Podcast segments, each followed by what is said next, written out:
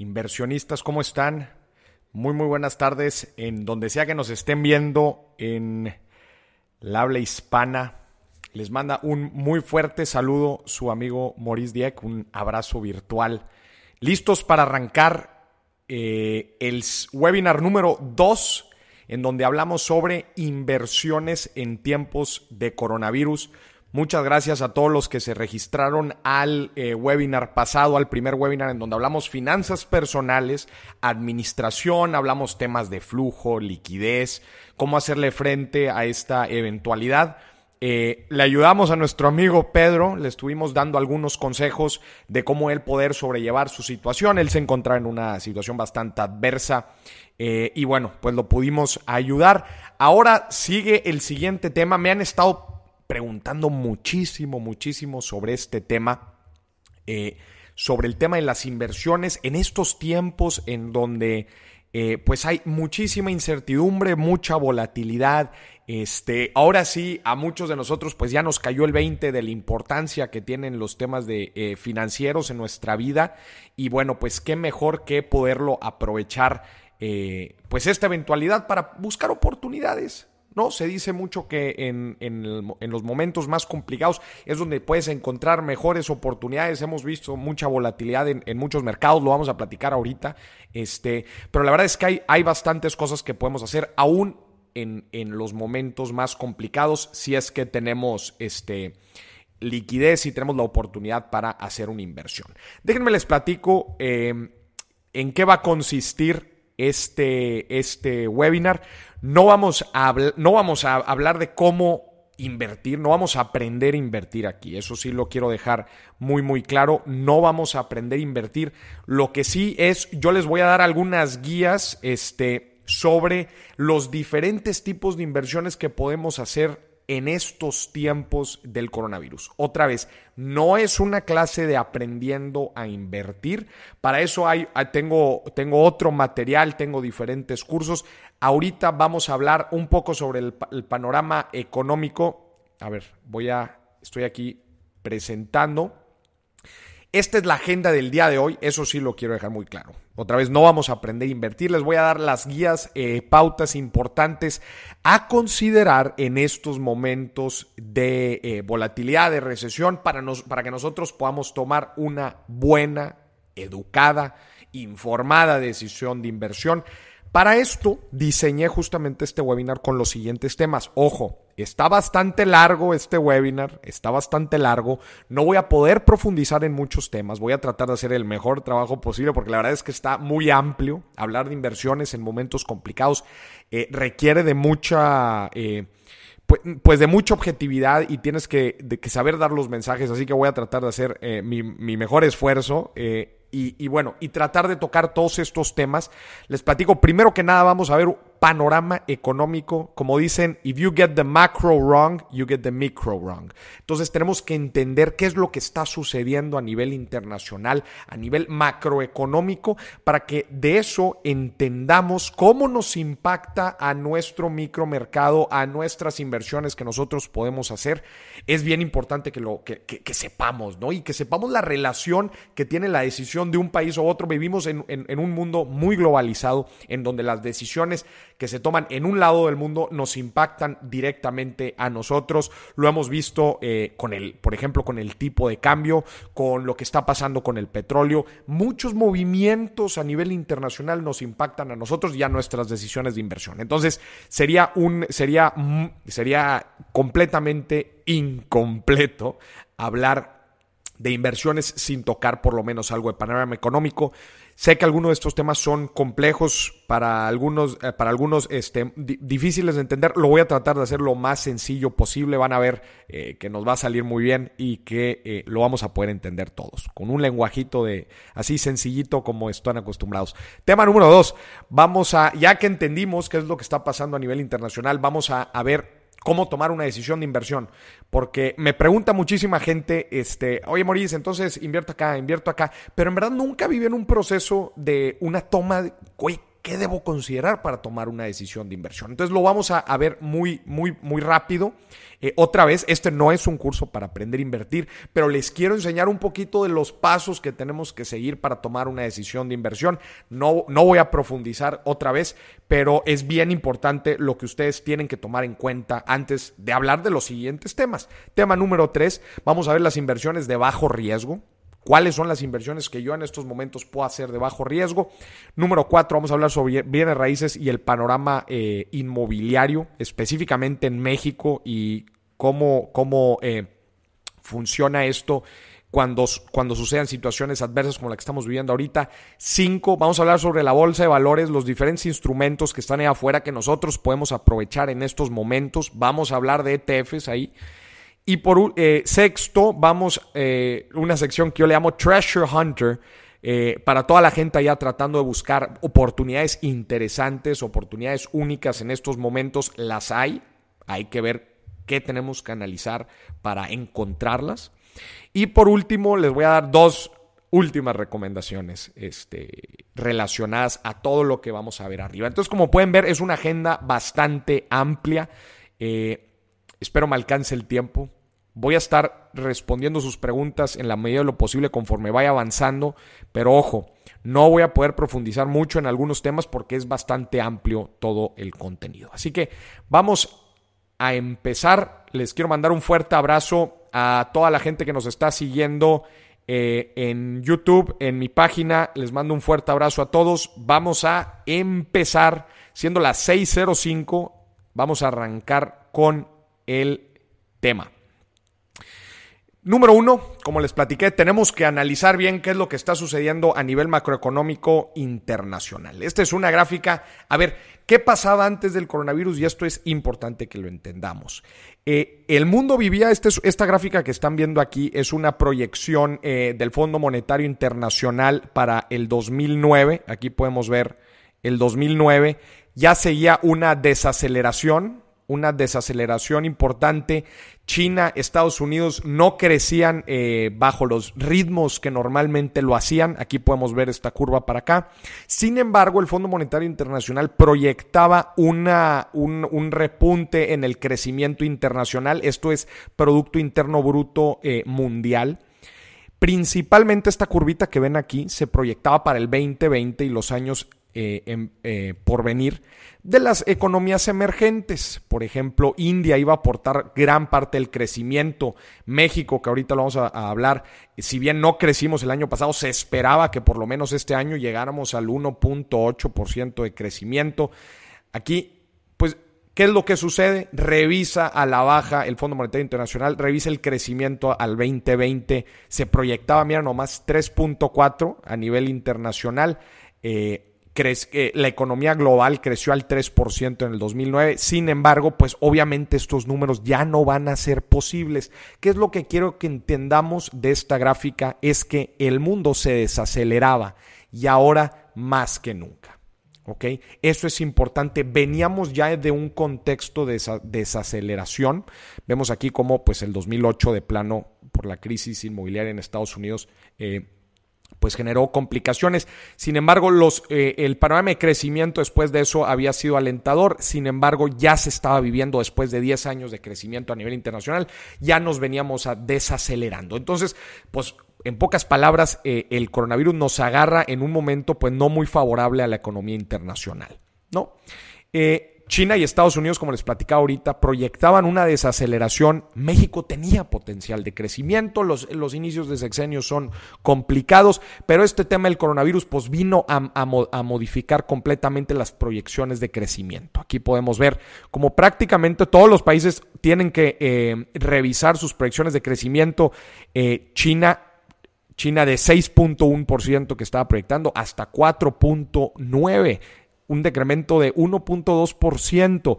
Estados Unidos eh, negativo 0.4%. Y en, y en México, en México, chéquense acá, eh, se proyecta un crecimiento del 1.3% eh, más positivo comparado con el año anterior, que había sido de, de cero y algunos dicen hasta negativo pero las proyecciones no son nada favorables. Aquí vemos algunas proyecciones de algunos bancos Este, hay unos, eh, por ejemplo, JP Morgan, negativo 7% del PIB para el 2020. Otros dicen que podría llegar hasta negativo 8%.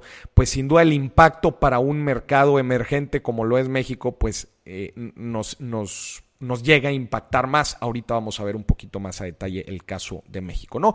Pero a grandes rasgos veníamos de una desaceleración, se vería, se veía un panorama eh, óptimo para los próximos años, pues ya vemos que se, se, está replanteando. Moris, ¿qué tanto va a ser cierto esto del PIB? Es otra vez, es muy temprano para poderlo predecir. Eh, el impacto económico total del coronavirus depende todavía muchísimo de cómo esta contingencia se pueda, se pueda atacar en los próximos meses. Los próximos meses van a ser muy importantes para ver este, qué es lo que sucede. Algunos países como Estados Unidos ya están anunciando los, los programas de apoyo a la recuperación económica.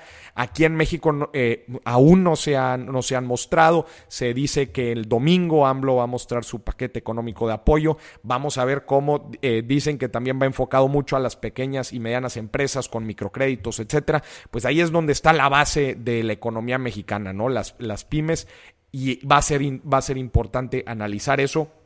Pero ojo, Aquí lo que quiero que, que, entiendan muy bien es que el, el, verdadero impacto económico de la recesión es aún muy, muy difícil de poder predecir. Sin embargo, todas las economías están proyectando a la baja debido a, a este tema, ¿no? Aunado a esto, el tema de la guerra de, eh, de, precios del petróleo, pues agrega más incertidumbre y impacta a México, especialmente para un país este, en donde producimos e importamos petróleo. Pues claro que es importante. Aquí vemos una gráfica cómo drásticamente caen los precios del petróleo. Eh, estando, estando por ahí de los, de los 50, 60 dólares, cae hasta 20, eh, la mezcla mexicana hasta 10 dólares. Y pues esto tiene un, un, impacto importante en el tipo de cambio, en la perspectiva de Pemex, que ya vimos que Fitch hoy le acaba de bajar la calificación, y agrega en general a la incertidumbre, a la, incertidumbre global. Entonces llega a sumar el tema rápidamente, ¿qué es lo que sucede? Pues parte de los productores de petróleo no se ponen de acuerdo. Eh, para bajar la oferta de petróleo la demanda bajó por el tema del coronavirus, pues la gente no, la gente no sale de sus casas, no utiliza el auto, las ventas de gasolina bajan mucho, China, uno de los principales importadores, no, no consume tanto, entonces hay una sobreoferta de petróleo y pues eso hace que los precios bajen, ¿no? Eh, esto es lo que sucede estos días, literal, el día de ayer petróleo se dispara 25% para arriba porque Trump anuncia que, está a punto de llegar a un, a un acuerdo eh, con estas dos naciones, Arabia Saudita y Rusia. Entonces aumenta el precio del petróleo 25%, así la volatilidad. Así son los tiempos que estamos viviendo. Eh, y ayer también se publica el tema de los, del, del, desempleo en Estados Unidos. Un punto porcentual, cerca de un punto porcentual, aumenta de 3.5 a eh, de 3.5 a 4.4 eh, prácticamente es, es la peor subida en el desempleo desde el 2008. Y quiero aquí que lean esto. US stocks slumped and dollar gained after plunge, ¿no? Esto es bien importante ustedes para que entiendan cómo eventos internacionales se van moviendo y afectan los mercados. Las acciones en Estados Unidos caen ante esta noticia, pero el dólar sube. ¿Por qué? Pues porque esta noticia agrega más incertidumbre y con la incertidumbre, ahorita vamos a ver en las siguientes gráficas, pues los inversionistas se mueven activos más seguros, principalmente en dólares, entonces el dólar agarra, agarra poder, pero el tema de las acciones baja porque agrega incertidumbre y otra vez los inversionistas se mueven activos más seguros como bien no son las acciones, ¿no? Entonces, aquí vamos entendiendo cómo todo esto, cómo todo esto se va cuadrando y funciona, ¿no? La parte económica. Aquí el tipo de cambio, pues eventos, eventos internacionales disparan el tipo de cambio que parte, la, eh, parte importante es el petróleo, parte importante es el coronavirus y un país eh, emergente como lo es México, tan dependiente del petróleo y con una moneda tan líquida como es el peso, la más líquida en Latinoamérica, quiere decir la que más intercambian, compra y venden de toda Latinoamérica, pues significa que es muy líquida y que los inversionistas fácilmente cambian. Eh, se mueven de pesos a dólares y pues en, estos casos de incertidumbre, este, pues claramente nos afecta el tipo de cambio, pues está cerca de los 24 pesos. Eh, sigue la incertidumbre, nos afecta. Ven aquí, esta gráfica es bien importante que la vean. Ven aquí, el tipo de cambio llegó a cerca de los 25 pesos por acá, pero luego bajó a cerca de los 23. ¿Cuándo bajó? Van a ver esta, van a ver esta tendencia en muchas de las gráficas que les voy a poner aquí y es principalmente el día, el 23 de marzo, cuando Trump anuncia eh, el acuerdo económico que llega con los republicanos este, de 2 billones eh, de, de, dólares para impulsar la economía. Entonces, pues los inversionistas se emocionan y otra vez pues empieza la confianza, por lo menos entre comillas. Pero pues, ¿qué es lo que pasa en los, en los, en los días subsecuentes? Pues sigue la incertidumbre y por eso el tipo de cambio se va... Eh, se va, vamos perdiendo valor contra el dólar. Entonces, así literal, Moris seguirá subiendo, seguirá, eh, podrá bajar. Estamos a la expensa de lo que sucede en los eventos internacionales. Así de impactante es lo que cambia de un día a otro por una noticia de Trump. Estamos viendo aquí, fue cuando hace poquito, te digo, el 23 de, de marzo bajamos hasta cerca de 23, de 23 pesos por dólar.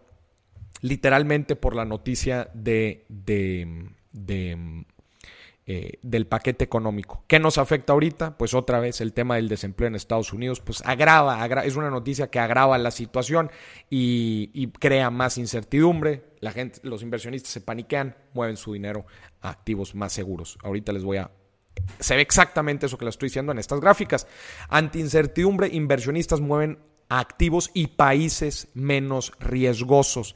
Quiero que me sigan, es bien importante que sigan estas gráficas tumba prácticamente el coronavirus, tumba las, las bolsas del mundo. Vemos aquí los índices Nikkei de Japón, el Dow Jones en Estados Unidos y el FTSE 100 en, en Londres, prácticamente perdiendo 20, 30%. Eh, los inversionistas muy asustados. Sola, ojo, este, este, también es un dato bien interesante de, de esta, entre comillas, recesión que, por ejemplo, en un 2008, pues tardaron varios meses en que las bolsas cayeran. Aquí estamos hablando que en cuestión de semanas las bolsas están, están teniendo eh, caídas de, hasta el 30%, ¿no? Son cosas muy abruptas, pues abruptamente a la gente se le prohibió salir de la casa, ¿no? Entonces, pues e, esto es justamente el reflejo, esto es el sentimiento del mercado, ¿no? Entonces vemos cómo caen las bolsas, pero mira que se aprecia, mira que se aprecia. El oro por por consecuencia, aquí tuvo una, caída importante el oro a principios de marzo, otra vez por la incertidumbre también suma, sin embargo, una subida importante.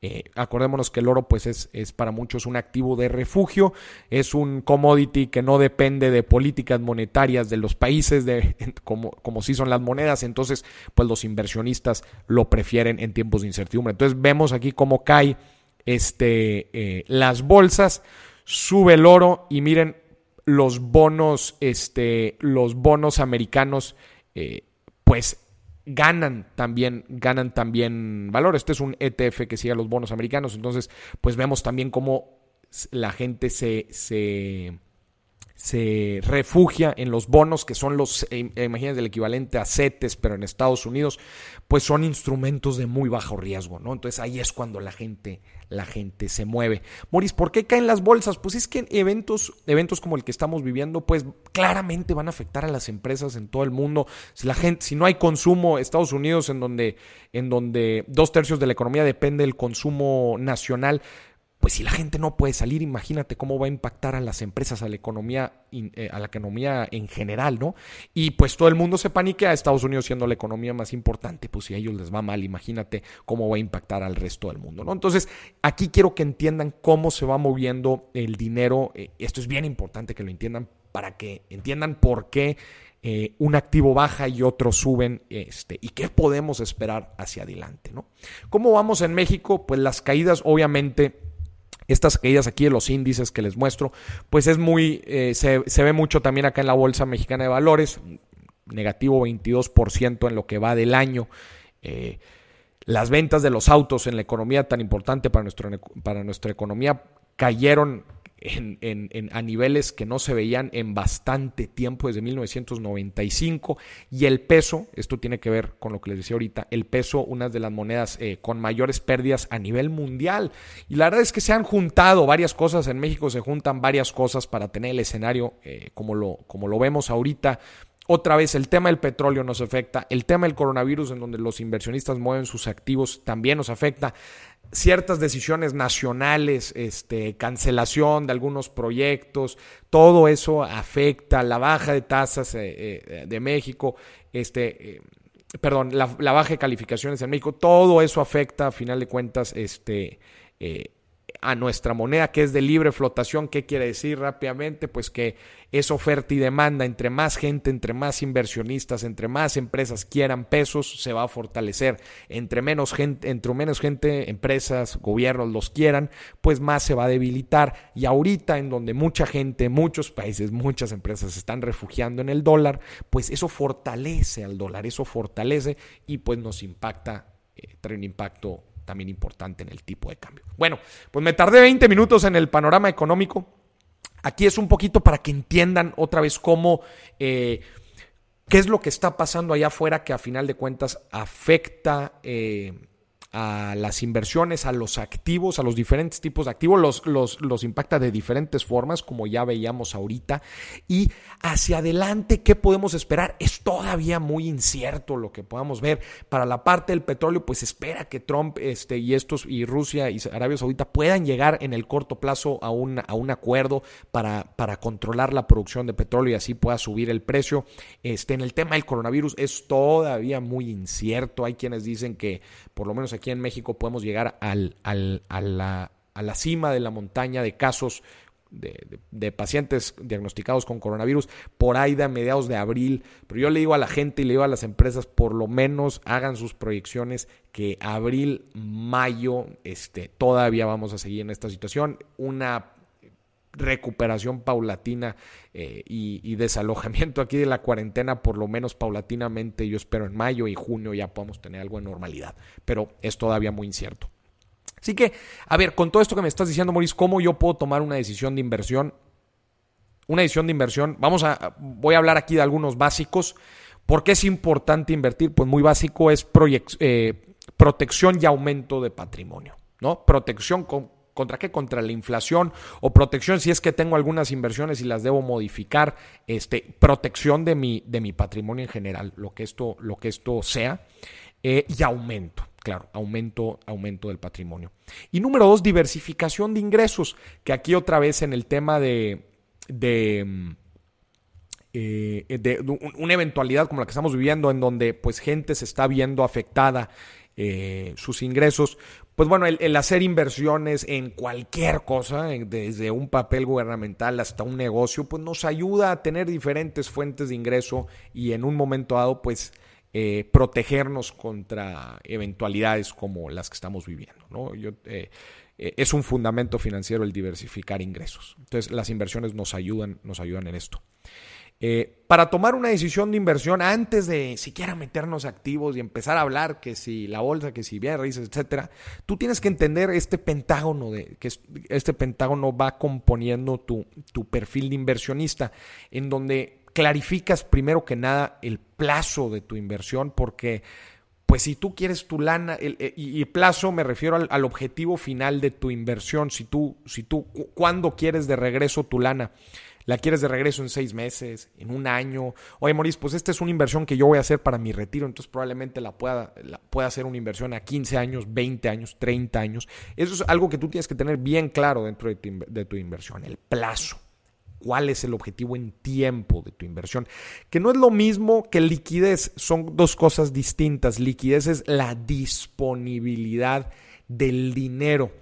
Es decir, yo puedo hacer una inversión este, en, en CETES a corto plazo, porque yo mi lana la necesito a seis meses, pero con CETES voy, si voy a invertir en, en, en, en, CETES a 28 días, pues significa que voy a tener liquidez cada 28 días. O yo puedo invertir en un fondo de inversión de acciones, de renta variable, con un objetivo a 20 años, pero yo en un fondo puedo tener liquidez de 24 horas, de un día. Entonces yo si en un momento necesito sacar esa lana, este, de un día a otro, aunque no sea el plazo de mi inversión, el corto plazo, yo puedo disponer de ella. Y con unos activos esta parte de la liquidez se vuelve más importante cuando hablamos de bienes raíces, por ejemplo. Yo quiero hacer una inversión a bienes raíces a 10 años, a 5 años. Pues sí, nada más que si tu lana la metes a una preventa o la metes a una propiedad, no vas a tener la misma liquidez que como una, en un activo financiero, ¿no? Como los que acabo de decir. Entonces, es bien importante que analices bien cuál es tu liquidez. Es bien normal que la gente se vaya directo a los activos y empieza a hablar de bienes raíces y de la bolsa y de negocios, etcétera, pero no tiene bien claro eh, esa lana que va a invertir, a cuánto tiempo la quiere invertir y si va a necesitar la liquidez de ella en algún momento eh, dado, ¿no? Aquí también se vuelve bien relevante el tema del ahorro de emergencia. Cuando la gente pregunta, oye, Mauricio, ¿el ahorro de emergencia se invierte o no? Pues mi recomendación sería que el ahorro de emergencia tú tengas liquidez eh, inmediata. Inclusive lo pueden meter en un fondo de renta fija que tenga instrumentos de bajo riesgo pero que tengas liquidez inmediata, porque esa es la lana que la vas a poder usar en, en, cualquier momento, ¿no? Riesgo, obviamente, pues va relacionado con todo lo que con todo lo que viene arriba, cuánto estás dispuesto a arriesgar dentro de tu inversión. El fondo el fondo de emergencia, pues yo te diría que tiene que ser instrumentos de muy bajo riesgo, no inviertas en, en, bolsa, por ejemplo, pues porque puedes tener abruptamente puedes perder el 30%. Imagínate, imagínate, chequense este ejemplo, imagínate la gente que metió su fondo su ahorro de emergencia en un fondo de renta variable en enero. Y luego las bolsas se caen en marzo. Ya esa persona ya perdió el 30% imagínate que ahorita necesita ese, fondo de emergencia. Perdón, pero ya perdiste el 30% de tu, de tu dinero. Entonces, hay que saber el objetivo de esa inversión, para qué lo quieres, y luego vas completando todo esto, ¿no? Rendimiento, que es cuánto estoy esperando ganar, o rendimiento o ganancia, cuánto estás esperando ganar por tu inversión. Oye, Maurice, pues mi ahorro de emergencia, pues yo solamente espero que no pierda valor con la inflación. Eh, entonces, y, están muy relacionados estos dos, el rendimiento y el riesgo obviamente están muy relacionados. Eh, entre mayor riesgo, mayor pues el rendimiento y viceversa. ¿no? Y por último, dedicación. Hoy quiero yo ser un inversionista activo, quiero yo comprar, vender acciones, quiero yo comprar y vender inmuebles, quiero yo poner un negocio o quiero ser pasivo quiero que un broker haga esto por mí, quiero que alguien me ayude a tomar las decisiones de inversión, quiero invertir en un fondo y que ese fondo se haga garras y, y, ya yo no me preocupo y tengo ahí un comité técnico que toman decisiones por mí, etcétera. Eh, eh, eso depende de qué tanta dedicación le quieras meter. Y otro punto importante aquí es la experiencia. Pues yo te recomiendo que en cualquier cosa que inviertas tengas experiencia eh, si no tienes mucha experiencia, eh, yo te recomendaría que no, que no te metas o te metas a, bajo riesgo. Pero este, este, este, este pentágono de las inversiones, y aquí viene la siguiente filmina, alto. Antes de que te metas a contestar ese, ese, ese pentágono de las inversiones, son cinco conceptos muy, muy básicos para tomar una decisión de inversión, necesitas tú tener claro cuáles son tus metas financieras. Porque la meta te va a responder a todas estas. ¿Estamos de acuerdo? Ahorita les voy a poner un ejemplo, pero la met, partes de la meta para contestar todas estas preguntas. Porque si tú estás invirtiendo para el retiro, eso te va a decir el plazo, te va a decir tus necesidades de liquidez, te va a decir el riesgo que puedes eh, asumir, te va a decir aproximadamente el rendimiento que puedes obtener y la dedicación, pues eso hay veces depende mucho de ti, ¿no? ¿Me explico? Entonces, eh, depende mucho de las metas financieras, pero partimos de las metas. Eh, ejemplos de metas, Maurice, pues poner una empresa, invertir para el retiro, eh, la educación de mis hijos, comprar una casa, tener flujo, flujo, tener rendimiento en flujos mensuales para tener libertad financiera, etcétera, ¿no? Antes de invertir también, aparte si no tienes tus metas financieras bien claras este, y no tienes un ahorro de emergencia, esa debe ser tu primera meta financiera. O sea, si no tienes por lo menos entre 3 y 6 meses de tus gastos fijos ahorraditos, invertidos en un instrumento de bajo riesgo con liquidez a corto plazo, si no tienes eso, ni le muevas, ni, inviertes en otro lado. Esa es mi recomendación. Eh, acuérdate lo que les decía en el webinar pasado, las finanzas personales son de escudo y espada. Aquí yo les estoy diciendo que antes de salir a atacar a alguien, necesitas tener un escudo para protegerte, ¿no? Entonces, eso es básicamente aquí el ahorro de emergencia. Y si tienes, si estás arrastrando algunas deudas, pues aquí, aquí juega mucho, oye, pues la tasa de rendimiento que tú estás ganando, la tasa eh, de ganancia, pues compararla contra la tasa de la deuda que tienes. Si tú tienes una deuda de, imagínate, un crédito que estás pagando del 10% y, y pues tú quieres invertir en CETES Este, pero pues ahorita te va a dar el 6, 6 y medio, pues ni al caso, ¿no? Mejor paga tu deuda, le vas a ganar más este, ahorrándote intereses, ¿no? Entonces, estas son tres cosas que tienes que palomear antes de siquiera invertir, ¿no? Y esto es un poquito el flujo que tienes que seguir al momento de tomar una decisión. Y se acuerdas que te dije que todo parte de las metas. Tienes tu meta, la meta te dice el perfil de inversión y eh, después ya te metes a instrumentos, pero no antes. O sea, tú defines tu meta y, ojo, hay un perfil de inversión por cada meta. Yo puedo tener un perfil de inversión para una meta a corto plazo, es decir, me quiero ir de viaje en seis meses, yo puedo tener un perfil de inversión, pero ese perfil de inversión va a ser muy diferente a una inversión que voy a hacer eh, a, a 20 años para el retiro, por ejemplo. Entonces, este es el flujo. Ahí les voy unos ejemplos. Por ejemplo, yo me quiero ir de viaje, corto plazo, riesgo bajo, y mi objetivo de inversión son seis meses o liquidez. Es decir, yo la lana no la necesito hasta seis meses. Pues probablemente la mejor inversión a bajo riesgo que puedo, seis meses, pues es, es corto el plazo. Probablemente sea bueno invertir en CETES. O si yo tengo de objetivo un flujo, tener flujo efectivo, hacer una inversión a largo plazo con un riesgo medio, con liquidez indefinida, pues quizás invertir en un bien raíz y para obtener rentas sea lo que sea lo que sea, sea una buena opción. ¿Ok? Eh, y para la gente que me pregunta hoy, Maurice, ¿cómo separo el ahorro? Este, ¿Cuánto invierto y a qué diferentes metas invierto? Pues esta es una regla que, que me gusta a mí aplicar, que es, como les dije, primero, primero que nada, tú llenas tu ahorro de emergencia. Antes de pensar en inversiones, tú llenas tu ahorro de emergencia.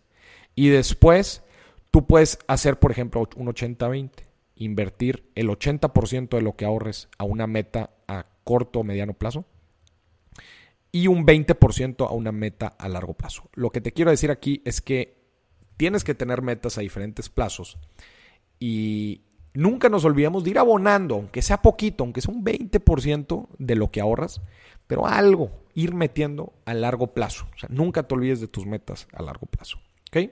Y bueno, y en general, nunca te olvides de las diferentes metas que tienes a tus diferentes plazos. ¿Okay?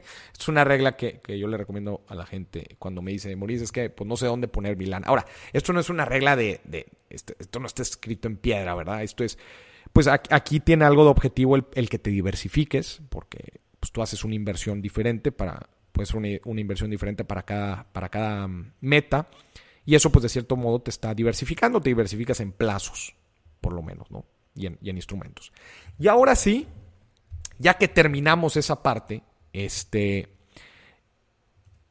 ya que terminamos esa parte, eh, vemos el mundo de las inversiones, pues en este marco conceptual que yo inventé, que tenemos desde los instrumentos menos riesgosos acá y los más riesgosos acá.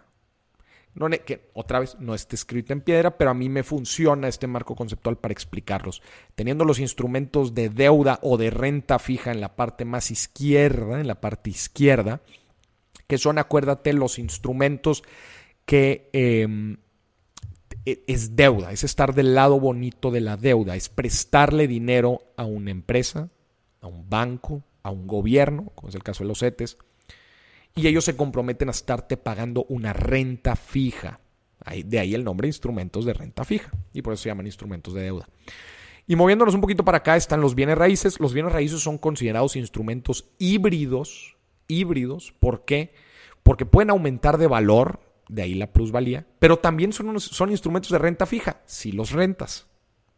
Me explico, por eso, por eso yo los pongo en medio, porque tienen algo de instrumentos de deuda y tienen algo de las acciones en bolsa que se aprecian. Entonces un bien raíz se puede apreciar, pero también te puede generar rentas. ¿Me explico? Entonces por eso yo le llamo instrumentos híbridos. Y luego acá hablamos de todas las opciones que están en la bolsa de valores, que en la bolsa de valores hay muchas opciones, no solamente acciones de empresas, este, están eh, las fibras, los fideicomisos, este, hay inclusive, hay fondos de todos tipos, fondos de renta fija, fondos de renta variable, hay muchos instrumentos que hay en bolsa, que tú puedes invertir en bolsa, y, e inversiones alternativas como son invertir en un negocio, el crowdfunding, y las famosísimas criptomonedas que las pongo también acá, ¿no?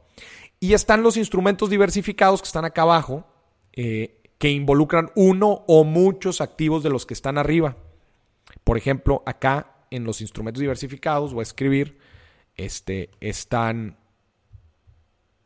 están, a ver, no me deja escribir esto. Ahí va.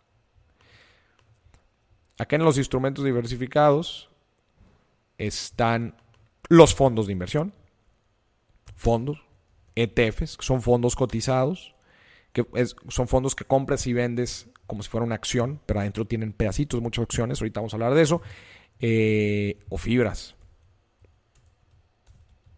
Fibras, pues tienes muchos bienes raíces. Fondos, pues tienes fondos de instrumentos de deuda, o fondos de acciones en bolsa, o fondos de bienes raíces, que son las fibras. Este, y así, ¿no? Son instrumentos diversificados, que es decir, no estás comprando una cosa solamente, estás comprando una serie de cosas. Vamos a meternos a este marco conceptual al tercer tema, que era bajo riesgo. Entonces, principalmente vamos a hablar de instrumentos de deuda. Acá está. Entramos acá. Instrumentos de deuda. ¿Ok? Instrumentos de deuda, por ejemplo, si hablamos en el tema de México, pues van muy de la mano con eh, la tasa de interés de referencia que pone el Banco de México. Ustedes aquí, si ven esta gráfica, pues ven los niveles de las tasas de interés. Por ejemplo, en enero del 2008, que era cuando empezaba la crisis, eh, estaba en 7.5. Ahorita estamos en 6.5. ¿Qué es lo que pasa con la tasa de interés y por qué es tan importante? Eh, el Banco de México y los, los bancos eh, centrales en general la utilizan como, se llama política monetaria, la utilizan como un instrumento para activar para manejar el flujo del dinero, ¿no? La oferta y la demanda del dinero. Entonces suben la tasa de interés, la suben, como podemos ver aquí, estaba alta, aquí 750, y acuérdense que venimos desde de 8, hace, hace unos meses estaba a 8 la tasa, para hacer el dinero más caro. Y lo hacen para combatir la inflación, porque acuérdense, la inflación, los precios van subiendo, pero si yo subo la tasa, hago el dinero más caro, hago los préstamos más caros, entonces eh, el dinero se hace más caro y con esto eh, bajo la oferta de dinero en el país y con esto, con esto trato, freno un poquito la actividad económica y con eso trato de pelear la inflación, que el objetivo del Banco de México es tener la inflación en 3%. 3%. Y también saben para qué la usa. Para subirla y cuando está alta, por ejemplo, cuando veníamos en estos niveles de 8 y de 7.5 y acá también que rebasó 8, para tener una, una herramienta para cuando llegue una recesión, vengamos a un ciclo de, de vacas flacas o un ciclo recesivo en la actividad económica, la bajan para que los préstamos se hagan más baratos las empresas pidan más préstamos, las personas pidan más préstamos y reactivar la economía. ¿Ok? Entonces, por eso ustedes han visto que Banco de México empieza a bajar la tasa porque avecina que va, eh, que se avecina un, un tema, un problema económico en el país. Entonces, es, es un instrumento que utiliza eh, el Banco de México para activar y desactivar la economía. Véanlo así, con el objetivo siempre de combatir la inflación. Entonces, vean acá, vean lo que pasó en el 2008. Mira, la bajaron más de un poquito más de 4% la tasa y llegó a estar a, a, a dos y medio. En Estados Unidos, y esto funciona igual, en Estados Unidos, no sé si acaban de ver, la tasa ya la bajaron a, a cero y, y, y 25. Ahorita están en Estados Unidos. México obviamente tiene que mantener un diferencial importante con Estados Unidos para volver la deuda mexicana atractiva. Porque si no, imagínate, no nos podemos, no somos un país igual de seguro que Estados Unidos, ¿verdad? Entonces, podemos, Moris, podemos, eh, ojo acá, la decisión de política monetaria de, tasa de Banco de México la bajaron a 6.5, se reúnen eh, el gobierno, de esta, el, la Junta de Gobierno de, Banco de México y toman la decisión. En una decisión adelantada. Lo iban, iban a hacer a finales de, marzo, la adelantaron por, por la situación, lo amerita, y la siguiente decisión oficial es hasta el 14 de mayo. Pero pues ellos pueden anunciar, anunciar cuando quieran. Entonces, Maurice, hay una tendencia a bajar las tasas van a seguir bajando, dependerá de la incertidumbre del coronavirus.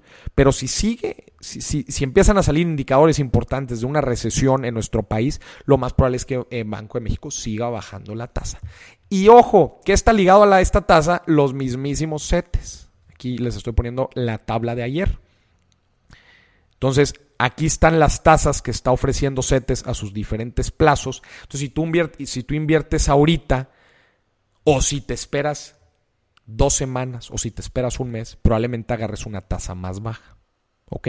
Aquí tú prácticamente estás fijando la diferencia en los plazos, tú estás fijando este rendimiento por este plazo. O sea, tú si, compras un CETE a un año, tú estás fijando el rendimiento a 6.61. Hay un fondo de renta fija que tiene varios de estos instrumentos que se llama el Bondía. Seguramente lo han visto en, en, en, en CETES directo. Y Moris, porque hay veces Bondía tiene, si Bondía es un fondo que tiene liquidez diaria, yo puedo meter y sacar mi dinero, prácticamente un ahorro, porque hay veces tiene tasas más altas que fijar la tasa a un mes o a un año, si en teoría el tiempo se paga extra. Bueno, porque el bondía, al tener liquidez diaria, eh, la tasa puede bajar, puede bajar abruptamente de un momento a otro. Acá tú estás fijando el 661 a un año y no va a bajar. Tú estás cerrando, eso, acuérdate, es un contrato de renta fija. Te van a pagar el 661 anual. En el bondía no. Si baja la tasa de interés eh, Banco de México, te va a empezar a pagar menos. Y así sucesivamente, ¿no? Entonces, eh, la tasa de interés, eh, perdón, los CETES, pues son, son estos instrumentos de deuda gubernamental pues de lo más seguro está respaldado por nuestro país, que, se puede proteger, se puede proteger de muchas maneras. Aquí tú prácticamente le estás prestando dinero a nuestro país para que hagan pues, muchas de las cosas que hacen. Eh, y pues son de las, de las inversiones más seguras y más recomendadas para inversiones a corto plazo. Moris, ¿qué te refieres con corto plazo? Corto plazo para mí es de 0 a un año. Mediano plazo es de 1 a 3 años. Y largo plazo es, eh, de 1 a 5 años es mediano plazo y, largo plazo más de 5, 10, 15 años. Otra vez no está escrito en piedra, pero para mí es, eso, eso, eso es una, una buena referencia, ¿no? ¿Dónde se compran, Maurice, estos, estos instrumentos eh, de renta fija, los CETES, etcétera? Pues los CETES, no le falles, cómpralos en CETE Directo, CETES Directo en la página del gobierno. Maurice, ¿dónde puedo encontrar fondos de inversión de renta fija? Es decir, estos fondos que tienen estos instrumentos y que yo puedo entrar y salir diario. En cualquier casa de bolsa, en los, los bancos mismos donde tú tienes tu cuenta, ahí mismo los puedes conseguir. Este, o bonos o pagarés que igual también te venden en los bancos, que funcionan igual, son instrumentos de renta fija. Tú le prestas tu lana al banco y el banco la va a prestar. Punto. ¿Verdad? Y te van a pagar por eso. En las inversiones más seguras ahorita, pues es eso, y ahorita les voy a mostrar una gráfica también muy interesante que, que relacionan esto. ¿no? Vamos a hablar ahora de los bienes raíces. Este número, este, acá en nuestro marco conceptual, los bienes raíces. Eh, el panorama inmobiliario, Moris, a México nos va bien, nos va mal. El mercado inmobiliario funciona igual que las bolsas. Si se cae la economía, los bienes raíces este, también se caen. Pues eh, estoy haciendo algo de investigación, eh, tratando de analizar qué fue lo que pasó en la crisis. Pues hay que ver qué es lo que ha pasado en las crisis anteriores, lo más similar al coronavirus, y ver cómo se comportó el mercado inmobiliario. Por ejemplo, si analizamos la crisis del 2008, en Estados Unidos, está acá, eh, del 2008 al 2009, ¿verdad? Una crisis que tuvo epicentro en la industria inmobiliaria en Estados Unidos, principalmente dado por una eh, oferta desmedida de, créditos eh, basura y después estos créditos eh, se comercializaban entre los bancos y esto creó una burbuja inmobiliaria. Prácticamente cualquier persona que quería este, podría sacar un crédito. Eso aumentó los precios artificialmente. Eh, eh, aumentó los precios artificialmente de las propiedades, pero después mucha gente no podía pagar y eso hizo una bola de nieve enorme de problemas. Acordémonos, en un país, en Estados Unidos, que son los reyes del crédito, el 70% de eh, los créditos hipotecarios en Estados Unidos es, el equivalente al 70% del PIB, nada más para que se den una idea, ¿no? Entonces, claramente la crisis inmobiliaria en Estados Unidos pues tuvo un impacto. Las viviendas perdieron hasta un 50% su valor. Morís, eso va a pasar en México. Espérate, no, no, no, no, no, no, no. Esto fue un tema de una crisis inmobiliaria en Estados Unidos, en donde había una burbuja y donde las propiedades perdieron prácticamente un 5. La mitad, imagínate que te digan, tu casa ya no vale lo que vale, vale la mitad. Pero en México, en México no perdieron valor. Al contrario, en este periodo no aumentaron tampoco tanto, pero bueno, tuvieron una apreciación del 4.9%. hay que entender que el mercado inmobiliario y el eh, mexicano y el de Estados Unidos son muy distintos. Ahorita lo que les dije, el 70% del PIB eh, en Estados Unidos representa, eh, es una representación de los créditos hipotecarios. En México es apenas del 10. En México no existen tampoco los, los créditos subprime. Son estos créditos basura, este, que bien si existen en Estados Unidos. Acá no se comercializan las, las hipotecas. Eh, entonces, en México, para bien o para mal, tenemos un mercado mucho más restringido de hipotecas en donde se le presta a quien puede pagar. Y eso pues de cierta manera crea un, mercado mucho más sólido. Eh, en el H, H1N1, que fue lo que pasó acá en México en el 2009, que tuvo epicentro en México, la industria inmobiliaria cayó un 1.9%. Y entendamos ahorita este, qué es lo que sucede en, estas crisis, este, que, H1N1, que alguien podría decir que es algo muy relacionado, muy, similar a lo que está pasando acá, nada más que, bueno, pues en ese entonces parte del, impacto importante fue en México. Y acá pues el impacto es global. Pero mucho lo que pasa es que las transacciones inmobiliarias caen. Las transacciones inmobiliarias caen porque en, momentos de, de, incertidumbre pues la gente no quiere ni comprar ni vender.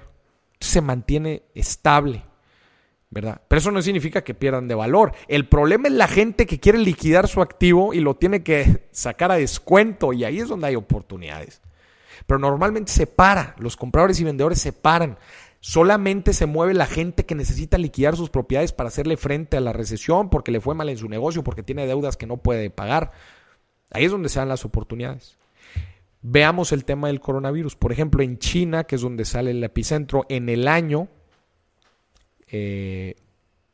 90% eh, cayeron las transacciones inmobiliarias.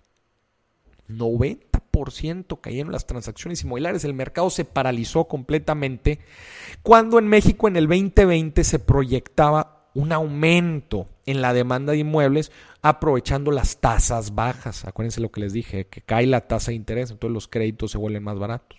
Maurice, eso quiere decir que si empiezan a bajar las tasas, eh, los créditos hipotecarios se van a hacer más baratos y la demanda fluya, perdón, la demanda aumente conforme se vaya acabando. Mi respuesta sería conforme vaya acabando todo este tema de la incertidumbre, yo creo que sí. Dada la incertidumbre, yo creo que la gente no, no toma decisiones de inversión tan fuerte como lo es vender o comprar un inmueble. ¿Verdad? Entonces, es importante analizar esto. La gente no sale ni de sus casas. ¿Tú crees que va a vender su inmueble? Entonces se paraliza, bajan las transacciones, pero eso no quiere decir que pierda valor. ¿Verdad? Esperemos que cuando esto se reactive y tengamos tasas bajas, eso pueda eh, propiciar una demanda alta en, los inmuebles. ¿no?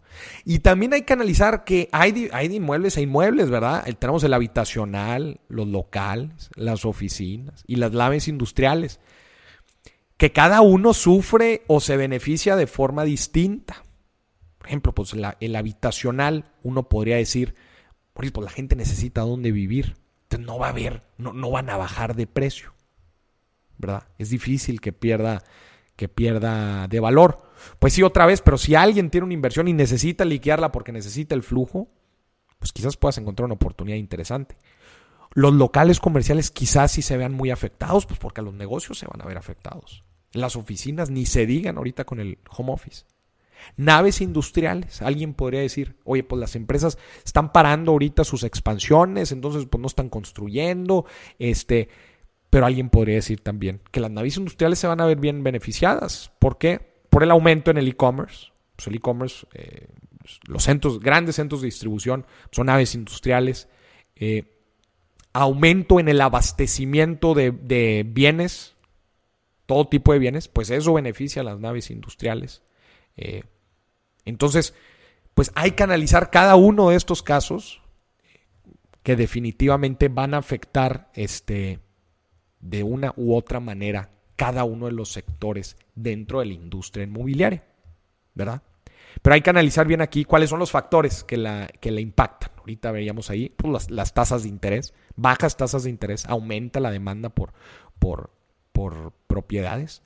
Eh, el hecho de que la gente pueda o no salir de sus casas, pues eso también para aumento para las transacciones, pues definitivamente las para, pero conforme esto se vaya desarrollando, pues puede haber buenas oportunidades. Y otra vez, si alguien agarra, si, esta, eh, si este tema económico agarra desprevenido a alguien que necesite liquidar su propiedad, pues puede ser una buena opción.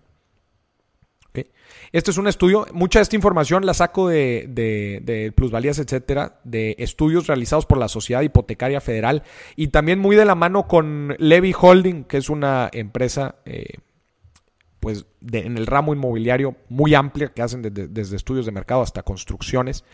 Eh, en, un, en, un, en, un, reporte muy interesante que, salió, que sacaron eh, sobre el panorama de inmobiliario en México. Más información ahí en su página Levy Holding, aquí, aquí bien abajo. Eh, y analizando también, partiendo del 2009, chéquense esto, la plusvalía que han dado las propiedades en México en 10 años, chéquense, del 2009 al 2019. 10 años saliendo de la crisis en Estados Unidos, que como ya vimos no impactó tanto a las propiedades en México. Plusvalía promedio, plusvalía media, promedio en México, localidades de plusvalía media y plusvalía alta, que son estas regiones que yo te estoy poniendo aquí abajo. Rendimiento a 10 años, 102%, 229%, 445% la plusvalía alta. Y anualizado, obviamente, dividido entre 10. O sea, los bienes raíces les va bien. ¿verdad? Esto fue otra vez del 2009 al 2019 en diferentes zonas. Este, obviamente hay micromercados dentro de cada uno de los mercados, pero este, bueno, pues este es un estudio generalizado de las diferentes zonas y las diferentes plusvalías. Una plusvalía promedio te está dando entonces el bien raíz en México un 11% anual, te dio del 2009 al 2019. Que ojo, vámonos para arriba, vámonos para atrás. Vámonos para atrás. Acá las tasas de interés. Estaban bajas las tasas de interés en esa época. ¿Verdad? Aquí lo vemos. Desde 2009 es aquí hasta acá. Bueno, que al final empezaron a crecer. Es un factor importante eh, el, el, que haya transacciones, y hay transacciones, y la gente tiene créditos hipotecarios para comprar propiedades. ¿no? Oye, Mauricio, entonces, ¿cómo, cómo sé si una, una oportunidad de, eh, de, bien raíz, imagínate que alguien quiere liquidar una propiedad o me están ofreciendo ahorita una propiedad, ¿cómo sé si es buena inversión o no? Tú utilizas el cap rate. No me voy a aterrizar mucho ahorita en el cap rate. Este, tengo varios, eh, tengo un episodio en mi podcast en donde hablo cómo calcular el cap rate, pero básicamente pues te saca un número que tú puedes comparar con estos rendimientos que yo te estoy poniendo acá. Por ejemplo, si, si, lo, si lo estás viendo en, en tema de rentas. Tú sacas el ingreso anual que te va a dar esa renta, le restas todos los gastos que incluyen ganar ese ingreso y lo divides entre el costo de la propiedad o sobre la oferta que tú vayas a dar. Y eso te da, acá está, te da el cap rate. En este ejercicio que hice te da el 7.23. Pues ese 7.23 lo comparas con lo otro. Y claro, también hay que considerar la plusvalía que va a ganar. Pero así es como tú sabes si, te va, si, si vas a tener un buen tiro dentro de, un, dentro de una inversión inmobiliaria. El ingreso anual, Moris, ¿cómo lo saco? Pues analiza bien cuánto están pagando en propiedades similares en, la localidad, en, rentas. ¿no?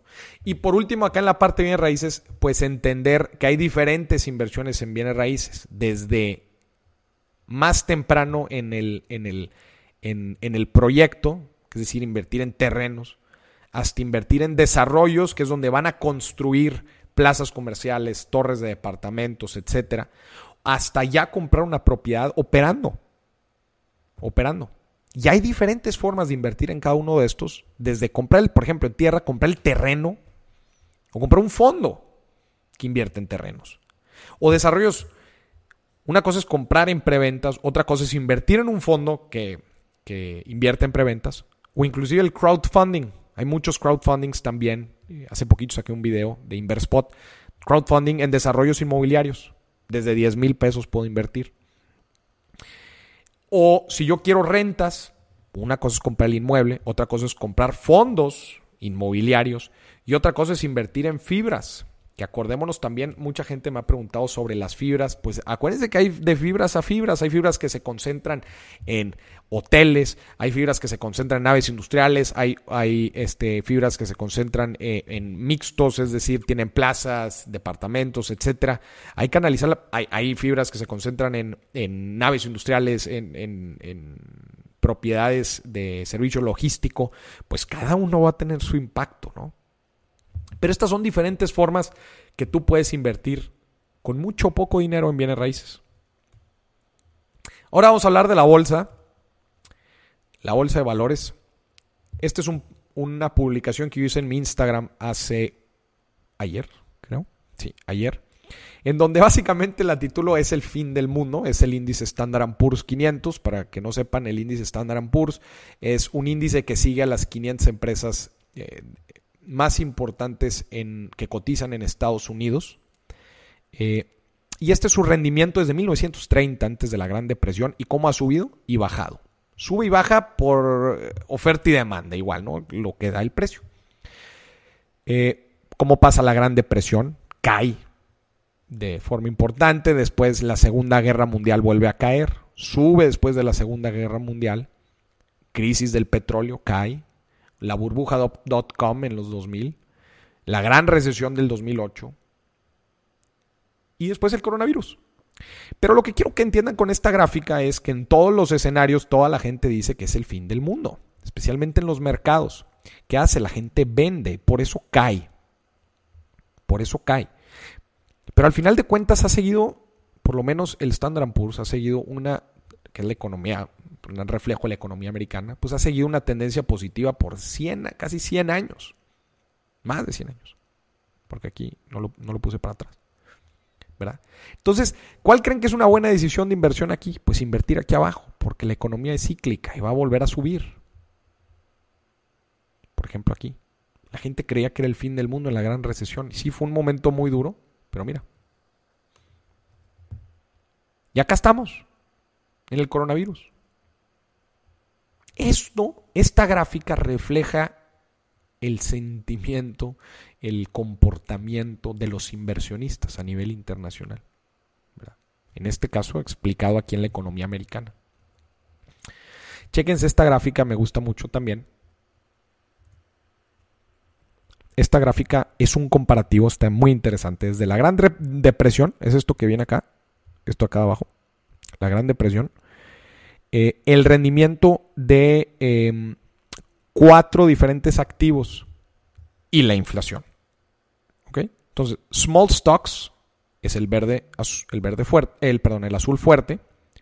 Son este, empresas con capitalización baja, no son empresas muy grandes, con mucho potencial de crecimiento.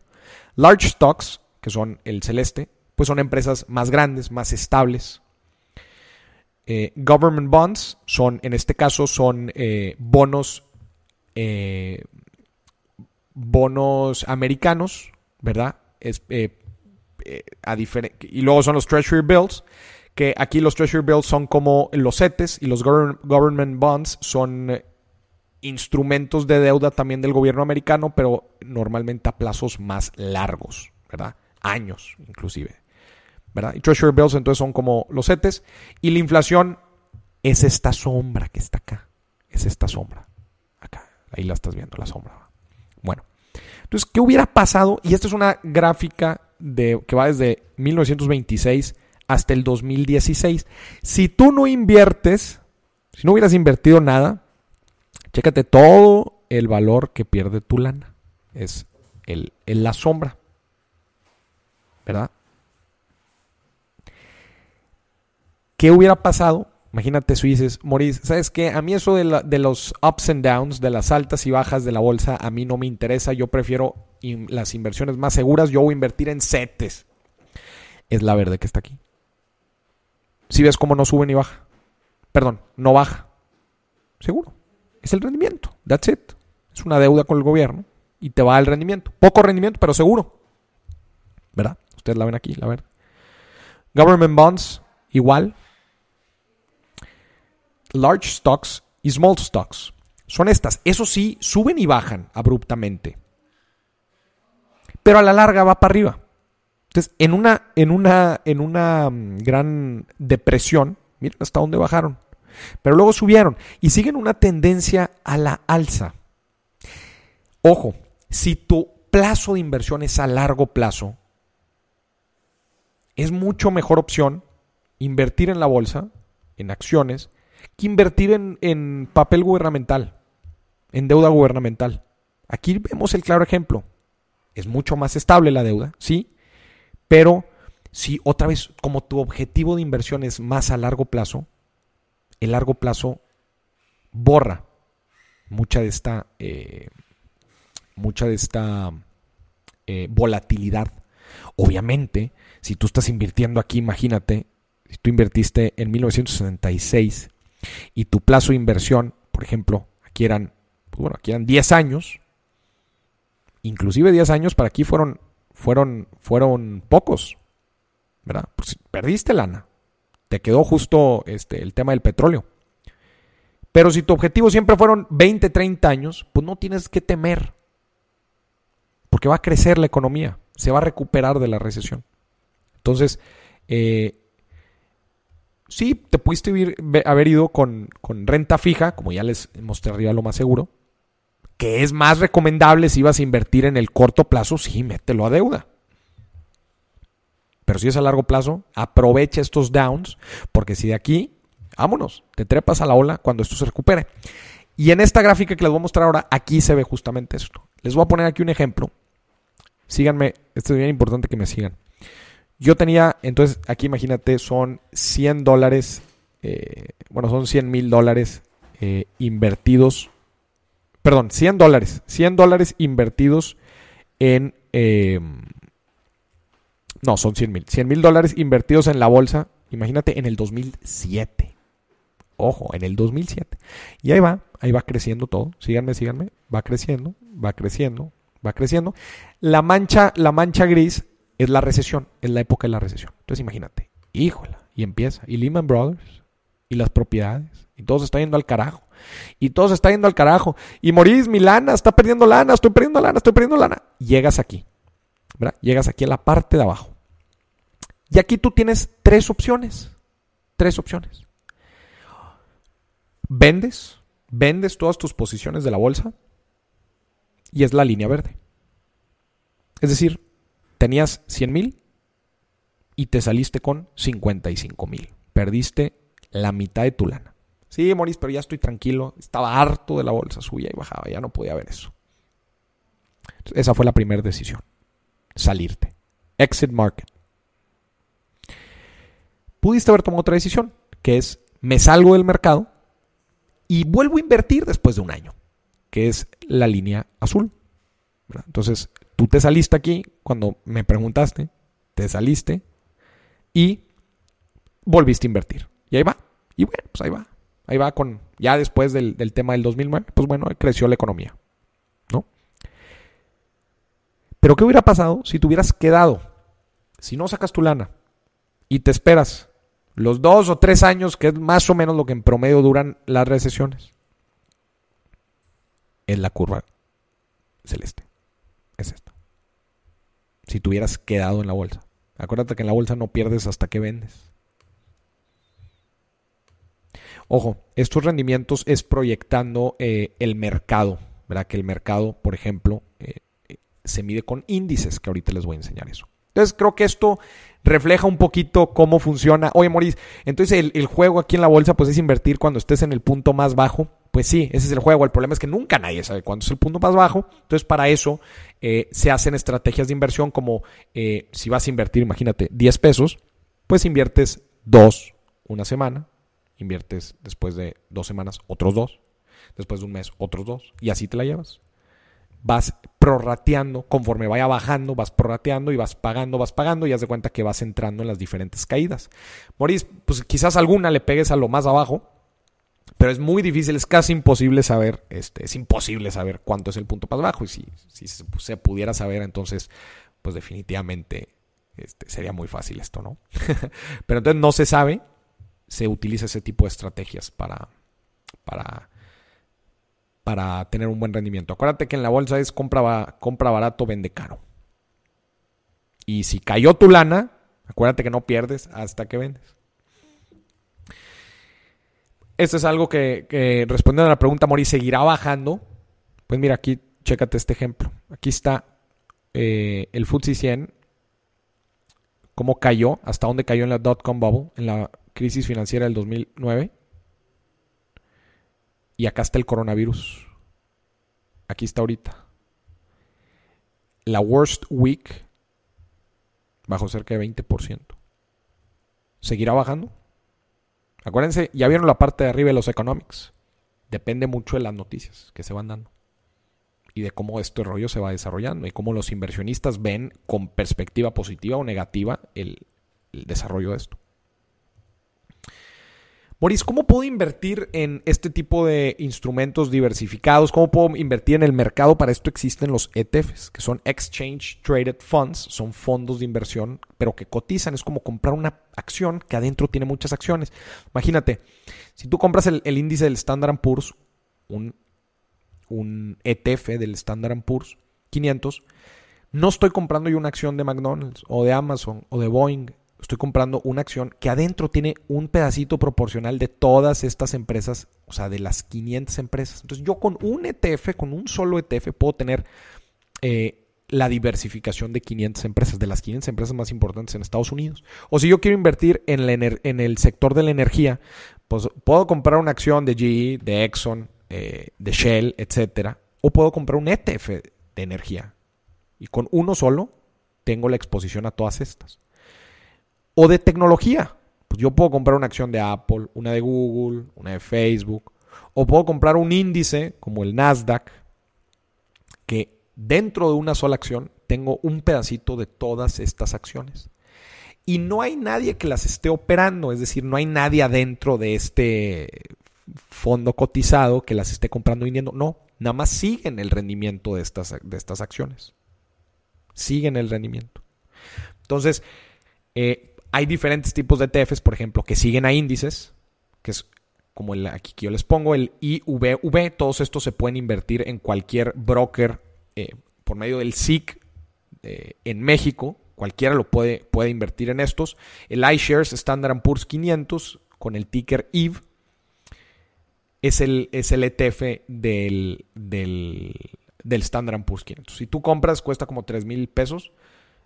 Si tú compras uno de estos, tienes estás diversificado en las 500 empresas más importantes de Estados Unidos. Además, estás protegido en dólares. O quieres invertir en mercados, también hay ETFs de mercados como el Emerging Markets. Si tú quieres invertir en las empresas más importantes de los mercados emergentes, aquí está metido, por ejemplo, eh, Alibaba en China. China es considerado un mercado emergente. Empresas en India, empresas en Brasil, empresas en México. Está, creo que aquí está Cemex.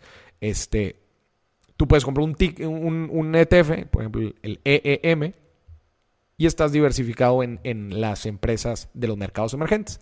Que quizás a este ETF no le va muy bien ahorita en el coronavirus porque los mercados emergentes no les va muy bien en, tiempos de incertidumbre y de recesión. ¿Verdad? O puedes comprar un ETF de bienes raíces, que es, son los REITs en Estados Unidos, o las fibras aquí en México. Y no estás comprando un bien raíz, estás comprando un instrumento financiero que adentro tiene propiedad de muchos bienes raíces. Por ejemplo, el Vanguard Real Estate ETF, el BVNQ, tú prácticamente estás comprando propiedad de cientos de inmuebles en Estados Unidos con un solo certificado.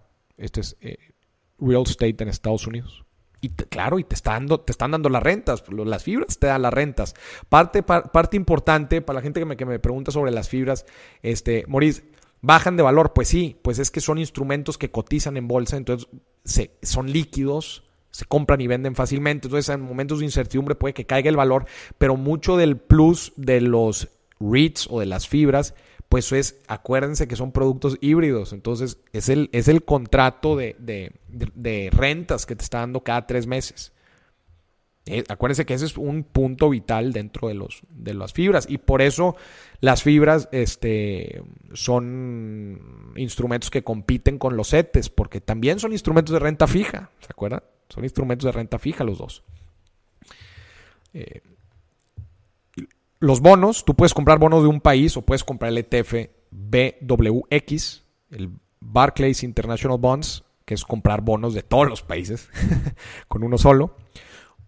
O materias primas. Hoy morir, tengo que, si yo convertir en, petróleo, fue una oportunidad de inversión muy interesante en estos días el petróleo porque cayó a niveles muy, muy bajos y, y pues al llegar a un acuerdo suben los precios. Ahorita veríamos ahí en un día 20% yo tengo que ir a comprar a un... ¿A dónde, ¿A dónde voy a comprar un barril? ¿Tengo que ir a Pemex o qué? No, tú puedes comprar un ETF, este, por ejemplo, el USO, United States Oil Fund.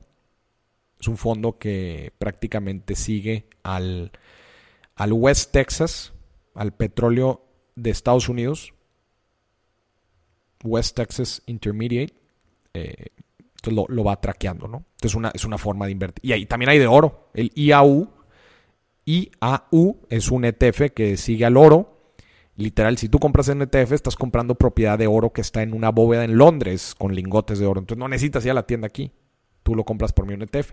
Un ETF, por lo mismo que, que, no está operado por nadie y son más bien algoritmos que siguen a los commodities o los, los fondos o los, eh, em, eh, o los stocks que están aquí adentro, tienen comisiones muy bajas. Tienen comisiones muy, bajas a comparación de, por ejemplo, un fondo de inversión. Claro, lo que requiere, y la gran diferencia, ojo, la gran diferencia entre comprar un ETF o, invertir en un fondo, pues en un fondo hay, hay profesionales que lo están operando, pero un ETF, tú tienes que saber. O sea, tú tienes que saberle si vas a invertir en, petróleo, compras o vendes petróleo, o si vas a invertir en, real estate, o si vas a invertir en, en el Standard Poor's 500, en el EVE, y lo vas a dejar ahí rato, pues tienes que saber hacer eso, ¿no? En el, otro caso, pues es un equipo de profesionales que lo hacen. ¿Cómo invierto en bolsa, Maurice? Este, en una casa de bolsa. En México está GBM, está Actinver, está, está Vector. Y estas, o en cualquier banco. Y estas este, tienen sus brokers en línea que se ven como esto. Esto es el ejemplo. es un ejemplo, así se ve. Aquí tú compras y vendes acciones o ETFs. Y estos son, por ejemplo, los montos de apertura de las cuentas digitales, o sea, para tú hacerlo. Si quieres un broker que lo haga por ti, hay que hablar específicamente los montos que vas a invertir, etcétera. Y las comisiones que eso conlleva, ¿no? ¿Verdad? Entonces estos son los brokers en línea. Y por último, hablar de los treasure hunters. Treasure hunters son las oportunidades que se dan ahorita por la situación en la que estamos viviendo, en donde la gente no puede salir de sus casas este, y tiene que analizar, tiene que ver este, qué es lo que la gente está consumiendo y tratar de encontrar una oportunidad de negocio. Yo saqué este post hace algunos días en donde platico Follow the Money. La gente, analiza, o sea, y esto es eh, prácticamente al iniciar cualquier negocio, analiza el comportamiento de la gente, analiza el consumo. Si acá acabamos de cambiar una dinámica, analiza la nueva dinámica, cómo consume la gente, qué hace la gente, etcétera, para encontrar oportunidades de negocio interesantes que tú puedas ofrecer. Y aquí, por eso que este, este, esta publicación, Follow the Money. Analiza a la gente, tus, tus conocidos, tus alrededores, tu comunidad, la gente que sigues, qué, qué hace, cómo consume por ejemplo, yo he identificado algo bien interesante. La gente está consumiendo eh, contenido fitness, fitness en sus casas, cañón. Lives en Instagram, en redes sociales de fitness, muy cañón. Entonces hay una oportunidad de negocio bien interesante vender productos de fitness a domicilio. Todo el servicio a domicilio ahorita está operando muy bien y conforme esto vaya evolucionando, seguirá, seguirá funcionando bien porque la gente tendrá más confianza de pedir cosas en la calle. Eh, Servicios digitales, eso ni se diga. Aquí, aquí pongo algunas de las ideas. Este, creación de páginas web. Ahorita las empresas están, eh, están, si bien algunas están batallando definitivamente, pero hay muchas otras que están abiertas a oportunidades y a llevar a digitalizar sus procesos, tanto internos como externos para los clientes. Y las formas de trabajo, servicios de TI, asesorías y consultas virtuales, ¿Qué sabes hacer tú? Que puedas venderlo a la calle, afuera. Eh, perdón, no en la calle, pero de forma digital. ¿Qué experiencia tienes?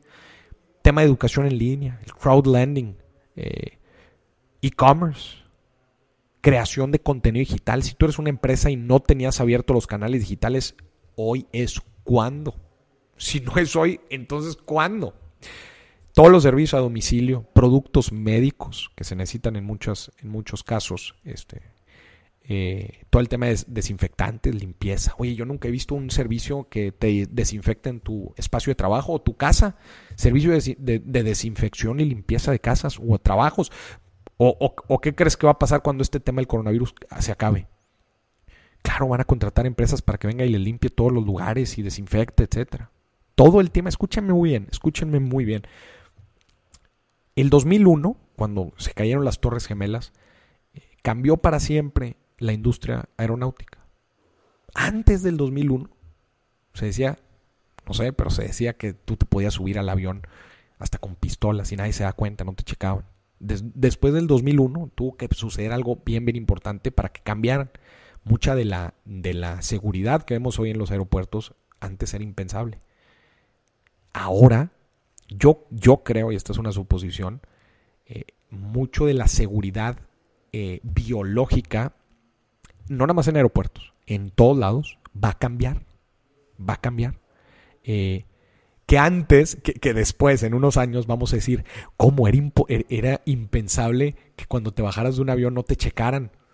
o no desinfectaran el avión. Decir, ¿a poco no lo hacían antes? Bueno, pues yo creo que un evento como el que estamos viviendo ahorita, en donde cambia para siempre la, dinámica eh, con el tema de, enfermedades, etcétera, que con un tan importante que está teniendo y tan eh, global, van a poner nuevas reglas de chequeos y de pues de control de enfermedades. A mí no se me hace absolutamente nada raro que así como tú pasas el chequeo em, con tus maletas, ahí para, entrar a la sala de espera de, dentro de un, de un aeropuerto, no se me hace absolutamente nada raro que ahora en adelante, cuando todo esto pase, ese chequeo incluya un chequeo médico un escaneo médico, así muy rápido, que ahora hay instrumentos que lo hacen inmediato para ver si tienes fiebre o para ver si tienes algo.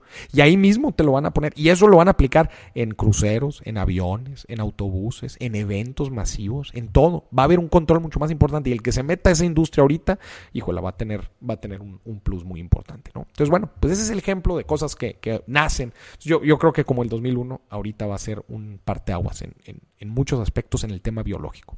¿Ok?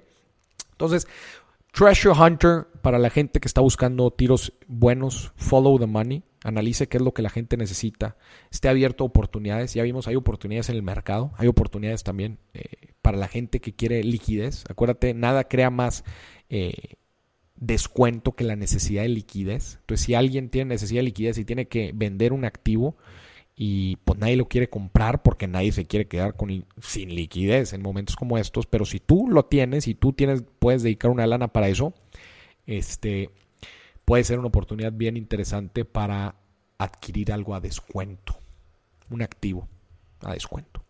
¿Ok? Por último, una última cosa, dos recomendaciones muy puntuales. Acuérdense siempre, bien importante, el diversificar.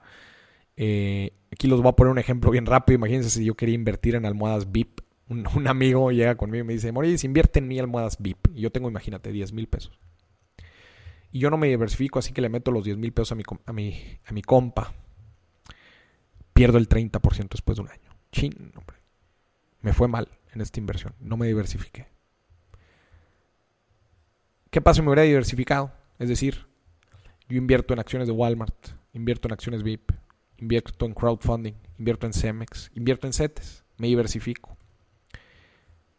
¿Qué pasa después de un año? Pues no gané lana, pero no perdí y aprendí que mi amigo no que mi amigo es malísimo para los negocios. Es una forma de diversificar. Obviamente hacer esto no a lo menso, cada una de estas inversiones alineadas a una meta financiera y pues con su respectiva exposición al riesgo. ¿No? en, esta, en una sola filmina explico el valor de la diversificación. ¿Verdad?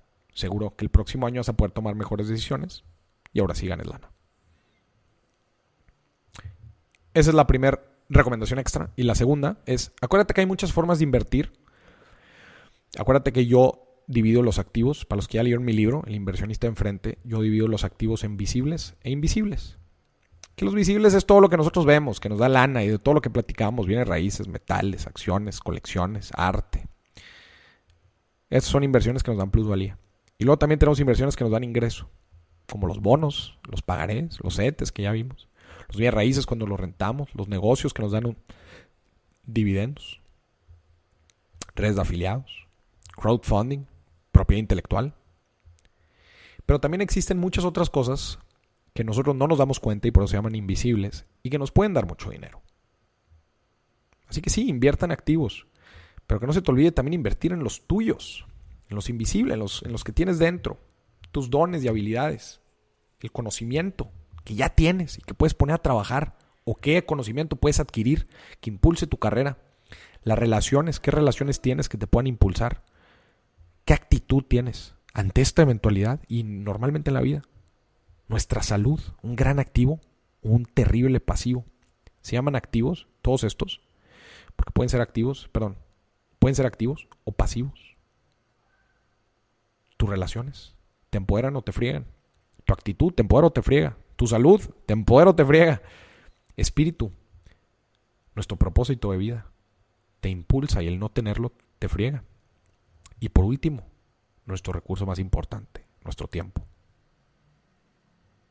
¿Lo inviertes o lo gastas? Por último, les quiero decir que descarguen en mi página internet www.morisdieck.com descarguen mi portafolio de inversión. Aquí viene. En Free Stuff, descarguen gratis este formatito. Aquí, entran a mi página, le ponen Free Stuff, las cosas gratis. Y les va a aparecer varias cosas, bajen las que quieran, pero yo les recomiendo para todos ustedes que están interesados en inversiones, bajen este, el portafolio de inversión que les va a ayudar a estructurar sus metas, sus plazos, sus objetivos, etcétera. Todo lo que vimos ahorita les va a ayudar a estructurarlo y después a tomar una decisión de qué instrumento, con qué rendimiento, con qué parte del patrimonio le voy a involucrar, ¿no? Les recomiendo este portafolio de inversión, en verdad les va a servir mucho. Descárguenlo completamente gratis en mi página, Free Stuff Portafolio de Inversión. ¿Ok? Por último, quiero hacerles una serie de invitaciones.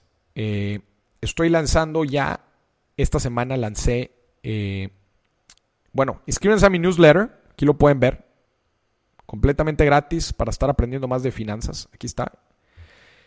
A ustedes que se involucraron, platico de estos temas, platico de una forma mucho más profunda en mis diferentes cursos. Si quieren entrarle lleno a la parte de inversiones, yo les recomiendo Investing.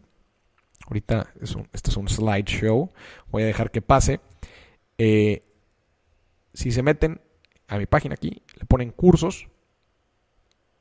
Eh, está en mi serie de cursos. Si quieren, el curso más especializado en inversiones es este que se llama Investing. Les estoy dando un descuento del 50% usando el, código Webinar MD de Maurice Dieck. Webinar MD. Y tienes 50% de descuento en cualquier producto digital dentro de mi plataforma. Yo les recomiendo a ustedes, si están interesados en la parte de inversiones, inviertan en, perdón, eh, el, el, curso de Investing les puede ayudar muy bien. Es todo esto que platicamos, pero mucho más profundo, con conferencias, con invitados, etcétera. Los precios que están ahí son en dólares y pues bueno, parte de, para amortiguar este tema del tipo de cambio, pues este descuento el 50% en, este curso, se los recomiendo ampliamente. Y también estoy lanzando mi, mi comunidad alfa, es el relanzamiento de alfa. Eh, dentro ahí de la página, píquenle comunidad, vean el video. Hay dos tipos de comunidades para la gente que quiere seguir creciendo y desarrollándose en este tema de finanzas, economía y negocios, este, con reportes semanales, con webinars como este que estamos viendo aquí, mensuales. Este, estamos concursando también eh, participaciones en mi podcast Dime si billetes, chéquenselo en, en Spotify. Ahí viene, pues, mucha información para la gente que quiere seguir aprendiendo, ¿no? Es una suscripción, este, vas a estar viendo también contenido exclusivo, mis diferentes conferencias, vas a poder tener webinars como estos otra vez ahí. Todos los webinars que dé eh, por los siglos de los siglos los vas a poder ver ahí. También con la suscripción anual vas a tener acceso a todos mis cursos, El Camino al Inversionista. todos mis cursos vas a tener acceso eh, con la suscripción. Entonces, les, se las recomiendo mucho para todos los interesados en seguir creciendo, en seguir desarrollándose. Y por último, ahora sí ya, sin menos, este, me han estado pidiendo mucho que dé mentorías personales. Eh, así que decidí sacar este producto, que son mentorías privadas online, en un cupo de 20 personas. Estaría atendiendo a 20 personas. Eh, este es un número reducido para tratar de responder lo más que se pueda preguntas y respuestas con respuestas mucho más personalizadas a lo que está viviendo cada quien. Van a ser sesiones de una hora y media con 20 personas, este, en donde vamos a hablar, hablar, sobre administración personal, inversiones y preguntas y respuestas. Quiero contestarles sus preguntas, todos los temas que ustedes tengan este, a través de estos medios. Va a ser una sesión en vivo muy similar a la que estamos viendo ahorita, pero otra vez, pero con las 20 personas de esa sesión. Solamente va a haber dos... Eh, dos eh, foros, el 14 y el 16. O sea, en total van a ser 40 personas, 20 el 14 y 20 el 16. 6 pm, de 6 pm a 7 y media de la noche. Otra vez, si estás interesado en una mentoría personalizada, este, creo que te puede, te puede servir esto. Si eres de las personas que me estuvieron mandando mensajes sobre esto, este es el producto que les dije que iba a sacar. Este, no les pongo aquí la liga porque eh, estamos por lanzar la liga, pero estate atento a mis redes sociales en donde voy a poner una Instagram Story justamente como esto y una publicación con la liga para poderte inscribir a cualquiera de estas dos sesiones. Otra vez, cupo limitado a 20 personas para hablar eh, de temas ya más específicos sobre inversiones. Pues sin más, y después de una hora y media, estuvo, creí que iba a estar un poquito más larga, pero bueno, creo que resumí bastante unos temas. Eh, les agradezco muchísimo a todos los que se conectaron. Eh, espero con esto haya contestado muchas de sus preguntas relacionadas a inversiones. Es un panorama único para poder hacer buenas oportunidades. Este, tomen en cuenta todas las recomendaciones que les di aquí y les deseo muchísimo, muchísimo éxito. Cuídense mucho, cuídense mucho y lean mucho, lean mucho las noticias. Parte del de, el hecho de ser un buen inversionista requiere que estemos leyendo constantemente qué es lo que está pasando en el mundo. Eh, para entender lo macroeconómico y para poder tomar decisiones en lo micro. ¿Ok? Eh, les agradezco mucho, les mando un muy fuerte abrazo desde Monterrey. Cuídense mucho, manténganse a salvos y no salgan de sus casas. Les mando un fuerte abrazo, su amigo Maurice Dieck.